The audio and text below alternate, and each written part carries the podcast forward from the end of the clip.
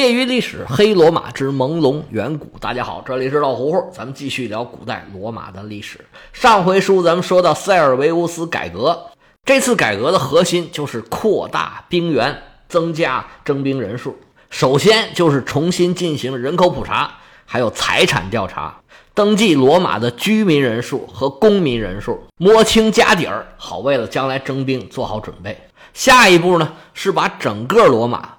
分成重新划分的十九个区域，把原来罗马城的三个区域分成四个区域，农村划分成十五个区域，也有一说是十六个区。每个居住在罗马的人，不管他是不是有罗马的公民权，他都要去所在的这个地方登记，数据都拿到手上之后进行统计分析，然后把所有的罗马居民按照他的财产。分成了六个等级，这六个等级的每一个罗马居民，不管你的身份是什么样的，你有没有罗马公民的身份，哪怕你是霍氏的奴隶，一样都要承担罗马的兵役，就跟其他的税一样。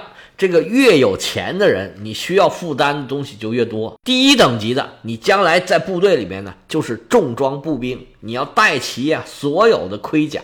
拿着全套的武器，这些都是要自己去准备的。那个时候啊，金属是非常珍贵的。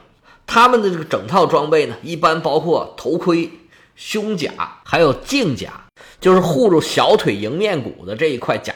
这迎面骨不就叫胫骨嘛？所以这个甲叫胫甲，就相当于现在足球队员带护腿板的那个位置，这是盔甲。还要准备盾、剑和长矛。这些东西都是保命的东西，将来打起仗来啊，是自己用来保护自己的，没有人对这些东西马虎的。但是那个时候，因为社会生产力不发达嘛，所有的金属东西都特别的贵，这一身武器装备，无论是进攻的、防守的，都是值了很多钱的，所以才会用财产把人群区分出来，让这些有钱的人站在前面去打仗，让他们自己保卫自己的家园和自己的财产。而没有这么多财力的人呢，就各尽所能吧。第二等和第三等的罗马士兵就没有整套的盔甲了，他的剑和盾应该还是一样的。可能有人没有头盔，有人没有镜甲，有人没有胸甲，这就可能不好说了。到了第四等级呢，他用的就是矛和头枪，可能还有一个盾，但是呢，他是没有护甲了。第五等级啊，就是投石兵，他就没有任何的护甲装备了。就连标枪都没有了，就是手无寸铁，或者应该叫手无寸铜。那时候的青铜剑、青铜盔甲，大部分武器用的应该还是铜。第五等级就因为只有八分之一的财产了，应该养家糊口都很困难，所以就不用再让他们拿金属的东西出来打仗了，什么都没有，拿一个投石器就可以了。这个投石器可不是说像后面那种大型的像炮一样的那种工程武器，这就是一根绳儿。系在一块皮子的两边儿，那个石头呢就裹在那个皮子里头，拿那个绳转转转转转，揉把那个石头扔出去打人，就能起到攻击的效果。虽然很简单，但是呢也是一种很有力的杀伤武器吧。传说中大卫杀死歌利亚用的就是这种东西。到了第六等级，就是什么都没有的人了。这纯纯粹粹的无产阶级。当然了，更主要的指他们没有地产，因为开始统计主要就是按地产来统计的。那你没有地产就没有牲畜，如果都没有，那就是什么都没有了。一个人呢，他养家糊口，他不可能什么都没有的。就比如说一个手工业者，他有一些工具，有一些还没卖出去的产品，这都不算。还有一些佃农租种人家的土地，住在人家的房子里面。自己有一些生活用品，这也不算。对于第六等级来说，哈，你所拥有的是你的身体，你就是有身体。所以这样一无所有的人，也不要让他去打仗了。一般就不着急他们去打仗。不过呢，他们要登记起来作为预备兵。如果真到了生死存亡的时候，他们还是要上的。据说在第二次布匿战争那个战况最惨烈的时候，就是汉尼拔入侵到意大利本土的时候。罗马不断的打败仗，上万人、上万人的死伤，所以那个时候临时召集了一回第六等级的人上战场。当然了，他们不用准备自己的装备了，因为有很多战死的人，他装备都剩下来，他们用他们这些阵亡将士的装备就可以了。在马克思主义学说里面的这个无产阶级，它的来源就是罗马的第六等级的人。英语里无产阶级就是 proletariats，它的来源呢？正是拉丁语里面第六等级的这帮人的称呼，叫 proletari，在拉丁语里面就是生儿育女者的意思，就是除了生儿育女，他们啥也没有。在罗马，对这些生儿育女者还有另外一个称呼，叫 capitacensi。前面那个 capita 是 capital、captain 等等吧，这些英文词的词源。在拉丁语里面就是头的意思，脑袋的意思。英文里的 head，咱们以前提过，罗马最高的一个山丘名字就叫卡皮托尔山，或者叫卡皮托利欧山。罗马最主要的神殿就是朱比特神殿，就在这座罗马最高的山上，虽然也不是很高。那这个卡皮托尔或者叫卡皮托利欧就来源于这个卡比特，就是罗马的头的意思。censi 呢，就是挂号登记。注册的意思，俩词儿合在一起就是一个登记人头的意思。这就相当于我们说中国里面人头税的那个人头，跟那个生儿育女者的叫法有点像。就是说，这人除了登记一下人头，别的其实啥也没有。除了这六个等级之外，还有两种特殊情况。其一呢，就是特别有钱的富豪等级，这些人的标记是什么？就是有马。你想想，那时候出一身盔甲都已经特别困难了。有马是一种什么情况？那是什么家庭啊？都是有矿的家庭，因为这个时候的战争啊，已经是离不开骑兵了。咱们以前曾经说过啊，这个骑兵是非常有用的，它不是打仗正面交锋来用，它主要是通过马的机动性来冲击这个军队的侧翼。另外呢，追击敌人、包抄敌人的时候。是非常有用的。当时的情况是，骑兵他并不能决定战局，但是如果你没有骑兵，那是绝对不行的，一定会输。那骑兵从哪儿出？就得从特别有钱的人这里出。但是这有钱的人里面呢，他也分两种，一种是有户口的，一种是没有户口的，就是有没有罗马公民权的。在这个时候，罗马已经有很多外来的人啊，通过做生意或者其他的手段。赚到很多钱，已经很有钱了，但是他就是没有公民权。他们既然也被登记了，那自然也是征兵的一部分。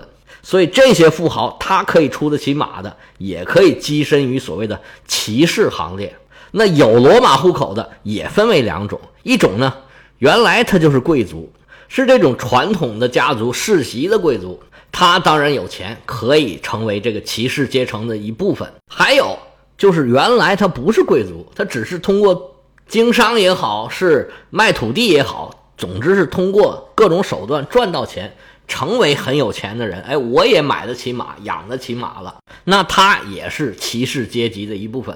就是这个时候就产生了一个骑马的阶级。这里面呢，虽然也分为好几部分，那但是他跟其他那些走路的阶级那是不一样的。而且这马呀，它不是你说会骑它就会骑的，它得练。平常这些步兵啊，他们是不集中训练的，他们是只是打仗的时候才一起召集召集过来，可能有训练，但是不是长期训练。但是这些骑士可不行，他们经常都在组织一起训练。这种训练呢，到了以后啊，就变成罗马庆典的一部分，因为他们这个成建制的一起训练，后来他们这个骑兵的方队节目就成了罗马各种庆典的一个很重要的内容。就相当于那时候的这个机械化部队走起来啊，阅兵起来，这威武雄壮，非常的漂亮。但是因为这个马呀实在是太珍贵了，所以很少让他们真正的去冲锋陷阵，真正跟对方硬扛啊，都是重装步兵，也就是第一等级的其他人组成的这些战争的主力队伍。除了骑兵，还有一群人是比较特殊的，他们就是工匠。咱们以前讲过，罗马有八大行会。而每次出征打仗呢，军队是必须要带很多工匠的。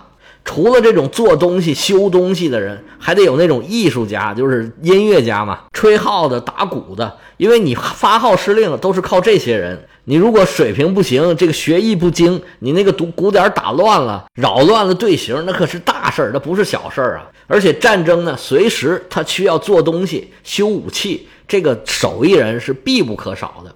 但是他们呢，又不是士兵，又不能打仗，他只能随军，他并不带着武装。那么这部分人呢，属于第二类比较特殊的人。不过他们呢，也被要求提供一些补充兵。补充兵什么意思呢？他们不作为主要的军队出发的时候呢，他们不在这个军队的队伍里，是跟这些乐师啊、跟这些工匠一起的。而且呢，他们也没有武器。但是仗打起来的时候呢，他们就在最后头等着。一旦前面死人死的太多了，或者整个军队啊遇上瘟疫了，得病缺员的现象太严重，那么就由这些人拿着他们原来准备上战场的这些人的武器，替他们去打仗。这个叫做补充兵。事情进行到这儿，哎，也就差不多了。人数通过人口普查已经确定了，而且呢，也按照财产划分了职责，还重新划分了区块。那么每个人应该去哪儿报道，也都很清楚了。那下一步就是要组建队伍了。那军队的基层组织叫做百夫队，也有管这个叫百人队的，就是大概一百个人组成的这么一个队伍，就相当于是一个连吧。百夫队是不是整整有一百人呢？应该不是。这个人数啊，在各个历史时期是有变化的，而且各种资料记载呢还有点出入。这个时候刚刚组建的时候，应该是一百个人。也有一种说法呢，是有八十个士兵，有二十个仆人，这个也是有可能的。不过后面这个波动就很大，最多的时候呢，当然有一百人，但是他没有多过一百人的时候。少的时候呢，可能只有五十个人；有的时候呢，有六七十个。而且罗马人他有一个习惯，他们不喜欢呢把旧的军团啊把它给填满。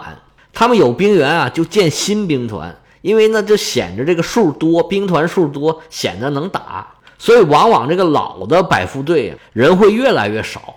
所以罗马这个基层组织啊，是一个。大概的数，并不是说整整有一百人，但是每个军团里面一般有一个叫做首席百夫队的，他一般比其他的百夫队啊人要多一些。比如说有一百二十个人，这个队往往就是最精明强干的、最能打的一支队伍，而且呢，不是谁都能进得了这个队伍的，是所谓的叫尖刀连吧。百夫队的头呢叫做百夫长，这个百夫长可了不得。尤其是咱们刚才所说那个首席百夫队的百夫长，一般都是身经百战、深得这个军团的领导信任的一个百夫长。在罗马历史上，有很多战局啊，都是这几个重要的百夫长带领手下去扭转的。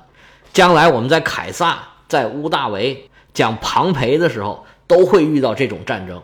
他们一般的装备呢，是一把剑、一把盾。一般罗马的。士兵的装备呢，是一把矛、一把剑、一把盾，或者两把矛、一把剑、一把盾。他们标准的形象呢，是左手持盾，右手持矛。然后呢，如果不持盾的话，把盾扔旁边，他用左手把剑拿出来，是右手持矛，左手持剑。如果有必要啊，那再换手。普通士兵拿的是大盾、长盾，但是百夫长呢，他一般不拿大盾，拿一个小盾，不持长矛。他的剑呢是挂在左边的，一般的士兵剑是挂在右边的。这百夫长啊是基层领导，他是要冲锋陷阵的，除了指挥战斗啊，他得去自己拿着剑到处去砍人的，往往是智勇双全，比较能打的。他手下有三个助手，第一个呢叫做副百夫长，他的职责呢就是站在整个队伍的最后边，拿着一个小木盾，把这些逃跑的人啊。再给推上去，这百夫长在拉丁语里面就叫 Sandolio，就是一百个的意思。这副百夫长呢，就是 Optio，跟英语这个 option 是同样的一个词源，就是可以选择的意思。意思就是百夫长死了，他就替上去。第一个，他就是要挡住这些逃跑的士兵；第二个，这个等百夫长死了，他替上去。这百夫长的第二个助手叫做骑手，所谓旌旗招展，号带飘扬。这个没有旗呀，是不能打仗的。这旗手啊，是无论如何都要保证这个旗在天空高高飘扬。鹰旗对于罗马人来说是一种至高无上的荣耀。罗马人的鹰旗啊，曾经被人家抢走了不少，当时他们要还回来，他们付出了巨大代价，都要把这个换回来。所以这旗手也是非常重要的。每个百人队都有一个旗，那每一个军团也有他们的旗。罗马的就是鹰旗。而也很多呢，军团在里面加上自己的标志，也有的军团根据自己的遭遇，根据自己的来源，哎，给自己的军团起名。像凯撒手下就有一个军团，给自己起名叫云雀军团，也叫百灵军团。这个军团大部分人都是从高卢那边招过来的，他们在头盔上插了很多这个百灵的，或者叫云雀吧，也叫百灵，插了很多羽毛作为装饰。那他在他的军旗上就有这个云雀。的反应，它这个军旗啊，跟中国的军旗不太一样。中国的是一根棍儿，然后后面一个布，然后在这布上再做装饰。它更像中国打的那个幡儿，就是一根棍儿，上头一个横的，然后中间有一个圆的，底下有一些装饰。我贴了罗马的军旗在下边的那个图，大家有兴趣可以看一下。不过它跟那中国的幡儿不一样，它都往往是红的鲜艳的颜色，因为好认嘛。这个在战场上一个明显的标志。军团的战士看到自己的旗还没倒，那就不会投降。第三个助手呢，拉丁语叫 Tessilarius，翻译过来就是密码的意思。这个大概就相当于是文书吧，或者叫秘书。应该是负责一些日常的信息来往啊，什么查哨啊、安排执勤呐之类的这些日常的工作。因为有文有武嘛，你都有了武了，文字工作还有这个平常的一些管理工作也是要有人做的。这三个呢，应该是比较特殊的助手。他在战斗单元应该还有其他的这个比百人队长更小的一些小领导，而百人队的队长对罗马人来说又是一个特别特别光荣的职务。因为只有英勇善战的男子汉才能当上这个百人队的队长。百人队这种基层组织，对于每一个罗马军团来说都是非常非常非常非常重要的。说多少个非常都不为过。因为罗马就是一个建立在军队上面的国家，尤其在后面所有的罗马的皇帝其实就是一个大军阀，只是他占有了压倒性的军事力量，他才能占据这个位置。无论是凯撒。奥古斯都还是他们的继任者，那些所谓的皇帝们，他们只是最大的一个军阀。当他们这个军事力量占据压倒优势的时候，那帝国就有和平。如果说他们的力量已经不足以威慑其他的军事力量了，那基本的结果就必然会导致战争。而这些军阀倚重的是谁呀？就是这些当兵的，就是这一个一个的百人队。构成了罗马非常非常重要的一个政治力量。不过呢，你要伺候好这帮爷呀也不容易，因为从开始的时候，他们的组成就是非常复杂的。军队里面真的是什么人都有，而军阀呢，为了获得军事优势，他又一定要惯着这帮人。军阀们对这些当兵的许诺呀，那可以说是五花八门，无所不用其极。给钱给地就不用说了。允许他们烧杀抢掠也是很正常的。他们退役之后还可以得到罗马公民权，而他们呢又经常爆发各种各样的兵变，时不时的就不满意了。所以说他这边呢是政治力量，那边呢也是社会问题。罗马军队的戏份很多，以后我们经常会提到，里面呢也时不时有这些百人队长的戏份。不过这些百人队长啊，他就算是有整幅土地的。也是平民，他们都不是贵族。那些贵族呢是不当兵的，他要是当，他也去当骑兵，在骑士里面混一混，或者说呢，直接就当领导、当军官、当军团长或者军团的助手。因为军队也是需要很多文职人员的。一般呢，这些贵族还是从小受的比较好的教育，最起码他能识文断字儿，而他们又通过社会关系就能在军队里面谋一个一官半职，而这个。又是他们日后啊走上政治道路的一个跳板，尤其是在这种最厉害的政治人物身边，如果将来这个人物长大了，能够独揽罗马的大权，他就可以随便给手下这些人封个执政官啊什么之类的，那就很顺利的就进入元老院了。而你说要是从一个基层的士兵哇，能够到了贵族的位置，那是基本上是不可能的。也有罗马这么多年，可能有那么几个。但是是很少很少的，不过普通老百姓呢，也可以通过当兵拿到一笔钱，退役呢还能拿到一块土地，过上养尊处优，哎，在当地最起码是一个乡绅的生活了。今天的时间差不多了啊，这百人队呢我们就讲到这儿。有对西方历史感兴趣的朋友，可以加老胡胡的个人微信：l 敖老喝芜湖喝芜湖 y y l s 老胡胡的全拼，业余历史的简拼。关于这些百人队怎么样组成一个有战斗力的军队，我们下回接着说。